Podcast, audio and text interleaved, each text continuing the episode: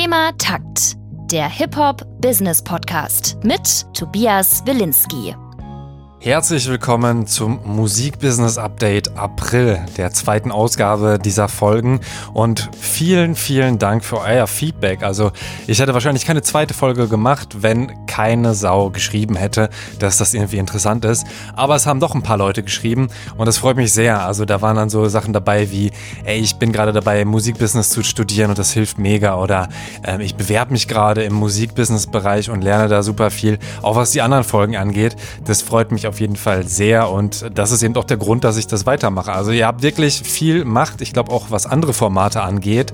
Denkt da nicht, ach, dem, dem schreiben bestimmt super viele, muss ich gar nicht. Nee, also sagt gerne Lob, ähm, gibt es gerne weiter, gibt auch Kritik gerne weiter. Also eine Person meinte auch, dass das am Ende, am Ende der letzten Folge habe ich halt viele Anekdoten erzählt. Ich glaube, das waren sogar fünf Minuten. Und sie meinte, das war jetzt nicht so der spannende Teil. Deswegen werde ich das auch ein bisschen weglassen. Auch weil, glaube ich, durch die ganzen News die Folge relativ lang wird. Ich bin auch ein bisschen durch. Ich habe zwei äh, Interviews heute für den Talk This Way Podcast gemacht. Den kann ich euch auch nochmal empfehlen. Der ist jetzt rausgekommen. Die nächste Folge erscheint am Sonntag und da geht es auch viel um Musikbusiness. Da interviewe ich zusammen mit Labelchef Patrick Tiede verschiedene Leute eben aus dem Musikbusiness und das ist dann auch nochmal recht spannend, weil ich habe eben zwei GesprächspartnerInnen und dadurch kann man dann noch viel mehr Perspektiven aufzeigen oder eben wirklich nochmal tiefer reingehen. So, ey, wie hast du den Künstler kennengelernt? Wie habt ihr aufeinander gewirkt und sowas? Das macht mir sehr, sehr viel Spaß. Aber wie gesagt, jetzt ist schon relativ spät. Ich bin ein bisschen müde. Ich versuche das aber natürlich so gut wie möglich hinzubekommen. Wir starten mit guten Neuigkeiten. Weltweit ist der Musikmarkt im vergangenen Jahr um 7,4 Prozent gewachsen. Das ist ganz ordentlich. Mit 18,5 Prozent sind besonders die Einnahmen aus Streaming gewachsen.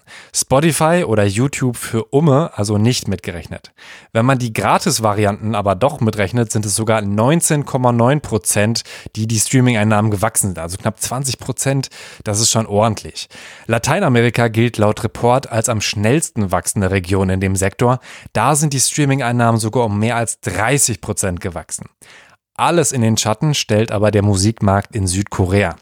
Um 44,8 Prozent ist er im Vergleich zu 2019 gewachsen. Ich verlinke euch in der Beschreibung oder unter thematakt.de slash update ein Interview, das ein bisschen Einblick gibt, warum K-Pop so erfolgreich ist, mit dem Global CEO von Big Hit Entertainment. Das ist das BTS-Label, das neuerdings unter dem Namen Hype mit B firmiert. Ein Grund für den Erfolg ist eine eigene App namens WeWorse. Die könnt ihr euch auch in Deutschland runterladen und da einfach mal schauen. Also da gibt's dann zum Beispiel exklusive BTS-Inhalte. Und ich glaube, das ist auf jeden Fall ein ziemlich starkes Tool und wird wahrscheinlich in Zukunft von sehr, sehr großen Künstlern zumindest stärker genutzt werden, dass man eben schaut, wie man Leuten doch exklusive Inhalte verschafft und das eben zum Beispiel mit eigenen Apps. 10-Punkte-Plan Streaming-Reformierung. Was sollte passieren, um das meiste aus den Streaming-Möglichkeiten zu machen? Mit dieser Frage hat sich Impala, das ist eine Vereinigung von Independent Music Companies, beschäftigt und einen 10-Punkte-Plan vorgestellt. Darin fordert sie unter anderem eine faire, zeitgemäße Digital Royalty Rate. Außerdem fordert sie Streamingdienste auf, verschiedene Modelle auszuprobieren. Zum Beispiel das Pro-Rata-Modell, mit dem Soundcloud jetzt auch experimentiert. Oder dass Songs nicht pauschal nach 30 Sekunden gezahlt werden, sondern es auch einen Bonus geben sollte, wenn ein längerer Song zum Beispiel fünf Minuten lang gehört wurde. Die Möglichkeit, seine eigenen Songs prominenter zu platzieren, aber dafür weniger an seiner Musik zu verdienen, das lehnt die Organisation ab. Spotify hatte vor ein paar Wochen diesen Discovery Mode vorgestellt und viel Kritik eingesteckt. Also da war Künstlerinnen jetzt eben die Möglichkeit gegeben zu sagen, ey, wenn ihr auf einen Anteil verzichtet, dann platzieren wir die Songs besser. Dafür müsst ihr aber kein Geld investieren. Aber solche Features bezeichnet Impala als Payola. Payola beschreibt eigentlich den Begriff, dass man bezahlt, um im Radio zu laufen. Es gab wieder Awards. Mitte März wurden zum 63. Mal die Grammy Awards verliehen. Beyoncé hat vier Awards gewonnen, damit hat sie insgesamt 28 und ist die Künstlerin mit den meisten Grammys aller Zeiten. Zwei Awards hat Beyoncé zusammen mit Megan Thee Stallion gewonnen für den Song Savage. In den Kategorien Best Rap Song, ein Award für Songwriter und Best Rap Performance. Megan Thee Stallion wurde außerdem der Best New Artist Grammy verliehen. Interessant finde ich, dass es neben der Best Rap Performance auch noch die Best Melodic Rap Performance gibt. Für die Kategorie muss ein Song Rap und R&B Elemente haben.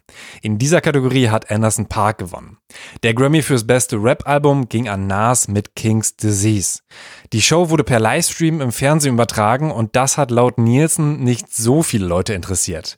Im letzten Jahr haben 18,7 Millionen die Show gesehen, in diesem Jahr waren es mit 8,8 Millionen weniger als die Hälfte und weniger als jemals. Ich bin mir aber nicht sicher, ob mehr Leute im Internet gestreamt haben und das nicht mitgezählt wurde. Spotify loud and clear.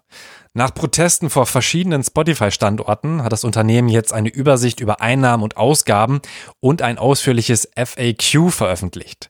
Was ihr auf Loud and Clear herausfindet, also da könnt ihr interaktiv Zahlen eingeben, ist zum Beispiel, wie viele KünstlerInnen haben Recording and Publishing Royalties von über 1000 Dollar generiert. Also jetzt nur generiert, ne? das heißt nicht ausgezahlt.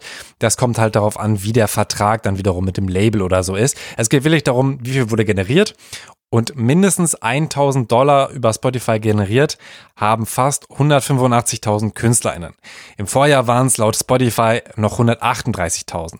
Wenn man dann guckt, wie viele haben 10.000 generiert, sind es jetzt fast dreimal so viele wie im Vorjahr, 42.000. Wie viele haben 100.000 Dollar generiert? Da wird es natürlich schon kleiner. Das sind knapp 7.000, ein bisschen weniger. Und wie viele KünstlerInnen haben eine Million generiert?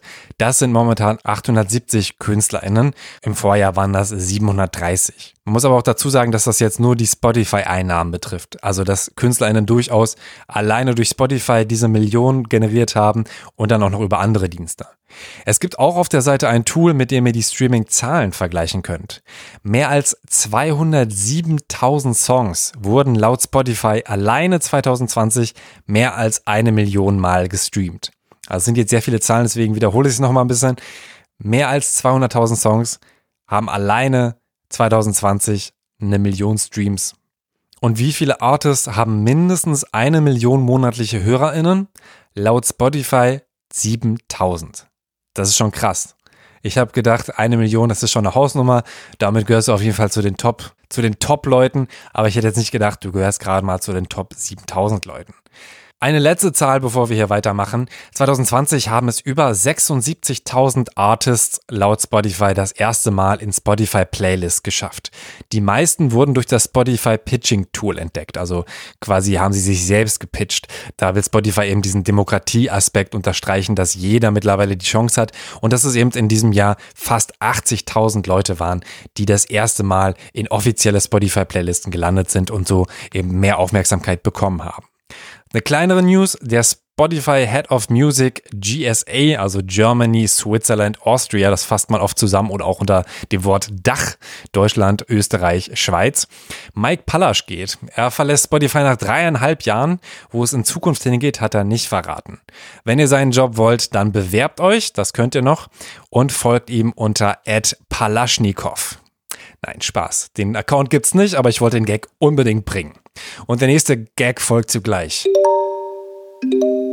OMG UMG. Die Universal Music Group hat 2020 mehr als dreimal so viel Kohle ausgegeben als im Vorjahr. Für 1,5 Milliarden Euro wurden Vorschüsse bezahlt und Kataloge gekauft, inklusive dem Songkatalog von Bob Dylan. Unter Katalog versteht man jetzt nicht sowas wie Otto-Katalog, sondern das sind einfach gesagt die alten Songs von KünstlerInnen. Damit Universal weiter shoppen kann, hat sich das Unternehmen laut Music Business Worldwide bei Banken nochmal 3,5 Milliarden Dollar geliehen und Universal will noch 2021 an die Börse gehen. Durch die Aktienverkäufe kommt dann nochmal mehr Geld rein, das dann wahrscheinlich wiederum in Kataloge investiert werden wird. Bleiben wir mal bei diesen Katalogverkäufen. Einzeln finde ich die gar nicht so spannend, aber ich möchte euch mal zeigen, dass es da einfach eine riesige Masse an Verkäufen gerade gibt und in den nächsten Jahren geben wird. Songrechte werden immer mehr wie Investments behandelt. Ein Unternehmen, das strategisch massenhaft Songrechte kauft, um damit Geld zu verdienen, ist zum Beispiel der Hypnosis Song Fund. Das Unternehmen ist schon an der Börse, gerade mehr als eine Milliarde wert und hat die Rechte von mehr als 60.000 Songs, unter anderem den kompletten Katalog von Shakira. Hypnosis möchte sich langfristig auch für bessere Songwriting-Rechte und Vergütung einsetzen. Logisch, verdient dadurch ja auch Geld. Aber Hypnosis wird natürlich auch kritisiert. So dieses ganze Kaufen der Songrechte zerstört ja auch irgendwie die Romantik von der Kunst. Aber es gibt noch mehr Investments. Sony Music hat gerade den Katalog von Paul Simon gekauft. Den kennt ihr wahrscheinlich von Simon Garfunkel. Primary Wave hat für mehrere Millionen die Rechte an Mark Morrisons Songs, zum Beispiel Return of the Mac, gekauft. Außerdem die Bertelsmann Group und KKR arbeiten ab jetzt zusammen, um ordentlich Songrechte zu kaufen. KKR, nicht zu verwechseln mit KKS, ist eine Beteiligungsgesellschaft, die Unternehmen im Wert von 230 Milliarden Dollar verwaltet. Also ein Schwergewicht. KKR hat zum Beispiel 2017 das Marktforschungsinstitut GfK übernommen. Das kennt ihr zum Beispiel von TV-Einschaltquoten und Charts. Und 2020 hat KKR die Mehrheit am Axel Springer Verlag gekauft. Den kennt ihr vermutlich aus anderen Gründen. Ihr seht, da ist sehr viel in Bewegung. Ich will das in Zukunft aber nicht so stark behandeln und sagen, jetzt wurde wieder das gekauft, jetzt wurde wieder das gekauft. Deswegen heute einfach mal etwas ausführlicher, um euch zu zeigen, das ist gerade ein riesiges Thema. Weitere Streaming-News. Dieser ermöglicht bald auch im Family-Account Hi-Fi-Streaming. Das ging bislang immer nur im Einzelaccount. Amazon Music zeigt jetzt Merch in der App. Ergibt ja auch voll Sinn, wenn man dann seinen Amazon-Shop damit verbinden kann. Und YouTube macht jetzt auch in kurze Videos und hat ein Konkurrenzprodukt zu TikTok bzw. den Insta-Reels in den USA vorgestellt. Das heißt Shorts. Bleiben wir mal bei kurzen Videos. TikTok-Konkurrent Triller kauft die Online-Battle-Plattform Versus. Versus, also mit Z geschrieben, wurde erst vor knapp einem Jahr von den Producern Timbaland und Swiss Beats gegründet. Die beiden sind in dem Format auch im 5-Stunden-Livestream gegeneinander angetreten. Außerdem gab's Battles von T-Pain versus Lil Jon oder DMX versus Snoop Dogg und am häufigsten gesehen Brandy versus Monica. Wie viel Geld Triller für Versus ausgegeben hat, ist nicht bekannt, aber auf jeden Fall ist es krass, wie schnell Versus groß geworden ist. Und noch mehr News zu Versus, die haben jetzt auch einen offiziellen Deal mit Peloton.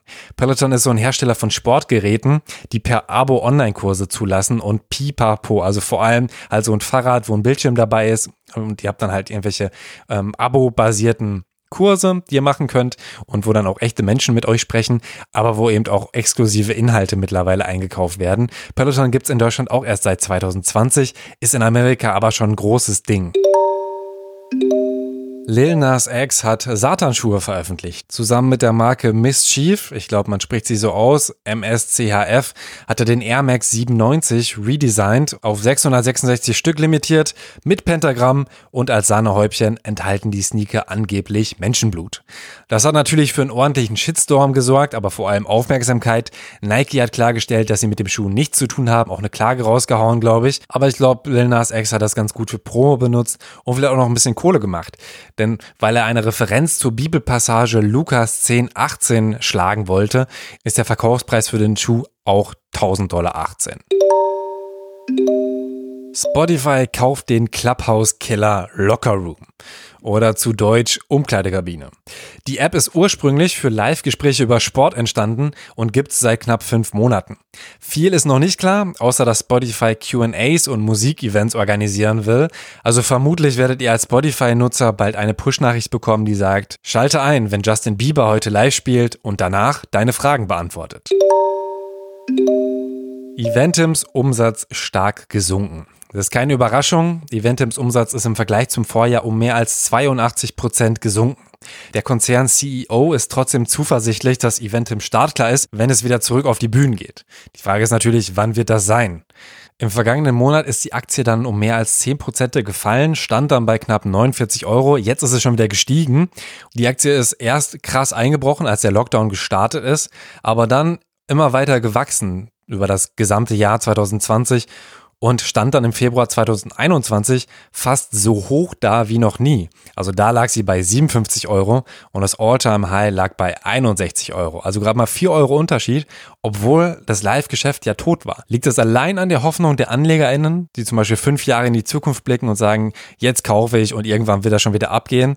Ich konnte es mir bis jetzt noch nicht erklären, warum eben gerade diese Aktie oder selbst Live Nation, auch eben eine Aktie, die sehr vom Live-Markt abhängig ist, warum die 2020 nochmal so krass gestiegen ist. Da freue ich mich auf jeden Fall über euer Feedback. Und jetzt nochmal harte News für Helene Fischer-Fans. Sie ist entthront worden. Und zwar von Simone Sommerland, Carsten Glück und den Kita-Fröschen. 358 Wochen lang hält sich das Album die besten 30 Spiel- und Bewegungslieder jetzt schon in den Charts. Rekord. Ich habe es mir noch nicht reingezogen. Was ich mir reingezogen habe, ist der Mit Verachtung Podcast, der jetzt zurück ist. Casper und Drangsal reden da nicht so viel über das Musikbusiness, aber ich finde, man kann sie durchaus trotzdem erwähnen. Das sind ja beides Künstler, beides Musiker, die ein bisschen Einblick geben in ihr Leben. Und ich finde es einfach geil, dass sie den Podcast richtig dick gefahren haben, haben hier in Berlin auf jeden Fall Plakate geklebt, haben ein Video dafür gedreht. Und ich finde, genauso muss man es machen. Also nicht so dieses, ah, Leute, hm, wir machen wieder Podcast oder hey Leute, wir haben einen Podcast gestartet, tut uns leid, weil eigentlich machen das ja alle Nein, geht da raus und sagt, was wir machen ist geil und deswegen machen wir das auch geil und machen wir es fett und groß. Also an alle Leute, die vorhaben, irgendwie einen Podcast zu machen, schreibt mir auch gerne, falls ihr irgendwie Tipps wollt, was Mikrofon oder sowas angeht. Ich will das immer nur ähm, powern, immer nur unterstützen. Ich sehe das jetzt nicht so als Konkurrenz, sondern jeder hat seine Daseinsberechtigung und jeder soll sein Ding machen. So, jetzt ist das Ding draußen. Jetzt bin ich durch mit den Musikbusiness News. Es war so ein bisschen für mich wie das Soloalbum ist draußen. Es war ein Erfolg. so hat sich das auf jeden Fall angefühlt, weil es gab ja äh, positives Feedback und dann ähm, entsteht da schon so ein gewisser Druck und ähm, ich möchte das Ding natürlich genauso gut, wenn nicht sogar besser machen. Und äh, ich hoffe, das habe ich getan. Gib mir deswegen auch wieder Feedback. Sagt mir, wie findet ihr diese News? Äh, welche habe ich vergessen? Welche sollte ich reinnehmen? Habt ihr gewisse Rubriken, die euch interessieren? Habt ihr gewisse Themen, die euch interessieren, die man speziell in einer Folge behandeln sollte? Zum Beispiel diese Songrechte-Geschichte. Die habe ich schon lange auf dem Schirm. Oder auch NFTs ist gerade ein sehr, sehr großes Thema, aber halt auch ein recht kompliziertes Thema. Das kann man, glaube ich, nicht mal eben so abhandeln. Gebt mir da Feedback. Folgt Thematakt überall, wo es Podcasts Podcast gibt, abonniert das Ding. Abonniert auch den Thematakt Newsletter unter thematakt.de slash Newsletter. Da bekommt ihr die News noch ein bisschen schneller und in geschriebener Form, was gerade bei diesen ganzen Zahlen natürlich helfen kann. Und die Links sind auch nochmal super wichtig, diese Reports und sowas. Da kann man sich nochmal so richtig viel reinziehen und auch übers Wochenende nochmal richtig Lektüre gönnen und lernen. Ich freue mich auch natürlich über eure finanzielle Unterstützung, damit ich das hier weitermachen kann unter thematakt.de slash spenden und paypal.me slash thematakt und freue mich sehr, wenn ihr auch den Talk This Way Podcast abonniert, da reinhört und Feedback gibt. Wann die nächste Thematakt-Folge rauskommt, kann ich euch noch gar nicht sagen. Ich habe Interviews geplant, aber noch nicht durchgeführt. Deswegen dauert das jetzt ein bisschen. Ich ruhe mich jetzt erstmal ein bisschen aus über die Osterfeiertage und hoffe, das tut ihr auch und ihr bleibt gesund, macht Musik, steigt ins Musikbusiness ein und hört Musik. Jetzt wünsche ich euch aber erstmal frohe Feiertage, genießt die Zeit, ruht euch aus, bleibt gesund. Mein Name ist Tobias Wilinski. Bis bald. Thema Takt der Hip-Hop-Business-Podcast mit Tobias Wilinski.